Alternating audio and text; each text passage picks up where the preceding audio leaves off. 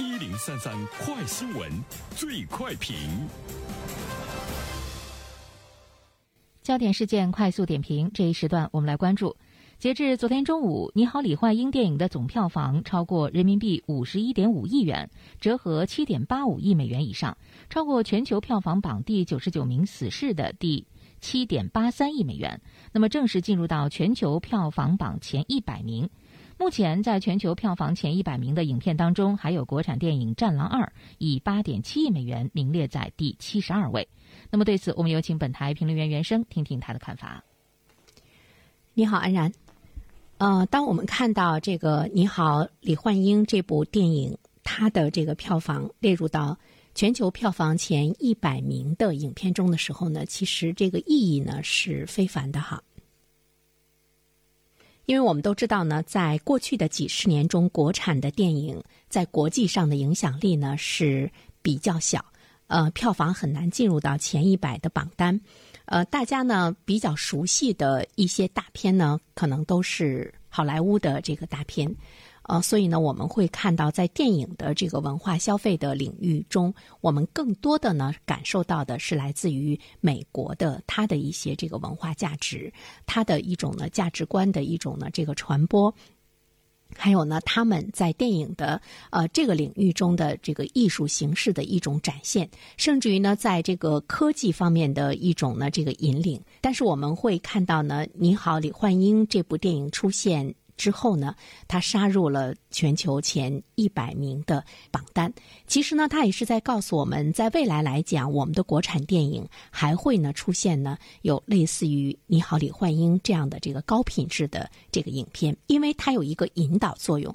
这种引导作用呢，是让大家去思考，我们究竟应该有一些什么样的文艺作品，我们应该有一些什么样的这个创作，才能够真正呢是受。大家欢迎的，更多的呢是受到了中国的观影者的欢迎。这个呢，恐怕是我们要去看我们的电影、电视剧的这样的一种创作的方向。第二方面呢，我们也看到了《你好，李焕英》这部电影，它没有呢更多的一种大的制作哈。在某种意义上来讲呢，它就是小制作、小人物、小事件等等组合在一起，却是产生了一个大大的大字。其实它。最让人感动的呢，就是那种真情、真实。对于文艺作品来讲，真正的目的呢是同情。所谓的同情呢，就是它可以赢得，或者是可以博得场外的这些观众的一种同情。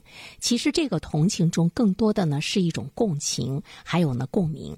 所以呢，对于你好，李焕英来说，我们会觉得它就是我们身边的事情，因为我们每一个家庭都会呢。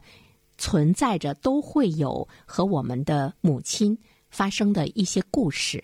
都有呢，母女之间的故事的延续，还会呢牵动每一个人对于母亲的情感，所以它的这种真实性是深深的打动了我们。那么从另外的一个角度上来讲，一部影片要成为大片，它的那种价值观的一种展现，可以从很多细小的事例和人物的身上延伸到呢更多的一种大的价值观的一种迸发。比如说《你好，李焕英》这部电影为什么会感动那么多的人？其实，在其中，我们除了母女情之外呢，我觉得更多的呢，我们应该看到的呢，是一种感恩，还有呢，一种懂得反哺的感恩的一种价值观。所以呢，《你好，李焕英》让我们可以触摸，我们可以去感受，我们可以去感动，同时我们可以呢去这个反思。所以呢，它对于社会的影响力来说也是功不可没的哈。比如说。这部电影使得郑州的一辆公交车“我的李焕英”主题车厢，很多的老百姓呢为此呢提供了素材，它就是对我们的影响和意义吧。好了，安然，好，感谢原生，各位听友，大家好，感谢始终如一收听原声评论。不知道你是否听过原声读书？最近呢上线了一本书《终身成长》，非常期待着你可以听到它。终身成长这本书很有名气啊，它坐镇亚马逊心理类畅销榜已经有十年的时间。这本书呢是向我们讲述思维模式会对我们的行为方式产生深远的影响，可以决定我们成为什么样的人。它颠覆了传统成功学的观念。您可以搜索“原声解读终身成长”，就可以听到喽。谢谢你。